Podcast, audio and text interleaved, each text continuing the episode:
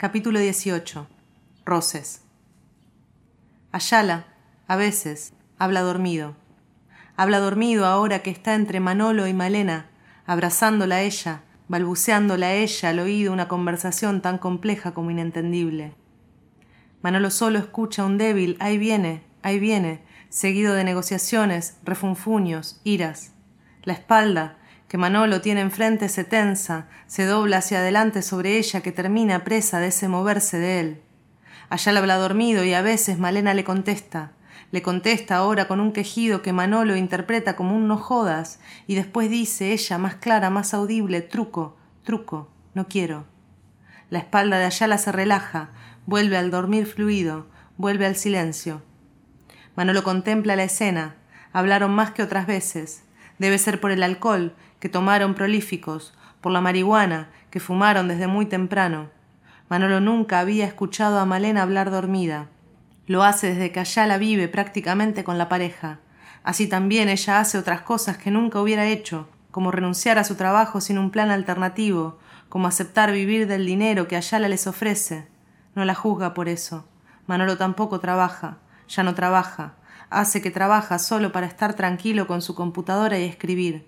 Escribe una historia un poco cómica, un poco dramática, sobre dos adolescentes que, aunque no siempre quiera admitirlo, están basados en lo que Manolo piensa que fueron Malena y Ayala años atrás. Ahora considera si no debería jugar con los tiempos, poner una actualidad adulta donde los personajes hablen dormidos de aquello de lo que no pueden hablar en vela.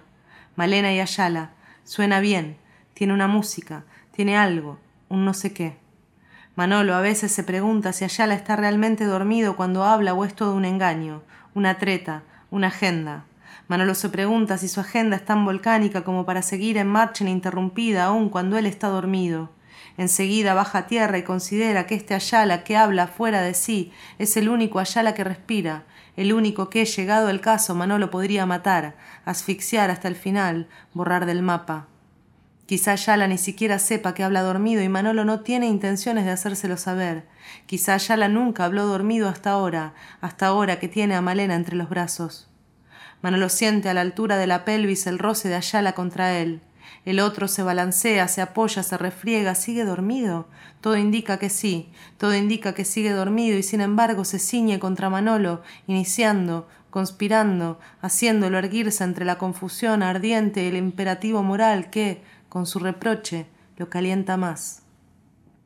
Manolo piensa qué haría Ayala en una situación similar, qué haría él si fueran Manolo o Malena los que lo rozaran dormido. Piensa y juega a sostener la circunstancia. La mano baja por la espalda hasta la cola, se abre paso un dedo tímido como un ricitos de oro entrando en la casa de los osos mientras los dueños no están. Manolo hace girar la yema del dedo, lo quita para chuparlo y vuelve. Gira, gira, gira, masajea, relaja, ya la no despierta. En cambio, se abre generoso. ¿Estará realmente dormido? ¿O será una agenda más, volcánica como el miembro de Manolo que ahora tironea con una mano mientras vacila, vacila, vacila, entrar o no entrar?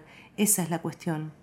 Manolo considera restringir su urgencia, sacar el dedo, acabar ante la palma salvadora y dejar así las cosas como están. Ayala entonces, y en tanto el dedo amaga retirada, gime con tal ternura, se empuja hacia atrás con tal voluntad ida que Manolo no puede, no puede resistir el cuerpo que se tiende dadivoso. Mete la punta. ¿No es acaso lo que Ayala haría? Allá la gime, gime y murmura, ahí viene, ahí viene, y Manolo no puede, no puede, y lo empuja boca abajo, y así encima de él se mete entero, violento, espasmódico, y allá la despierta, objeto de ese acabe animal, arqueando la espalda, aullando como si en la cabecera de la cama viviera la luna. Y recién entonces, liberado del demonio, Manolo ve que Malena se cayó al piso y ya consciente le arroja una mirada que él jamás le había visto.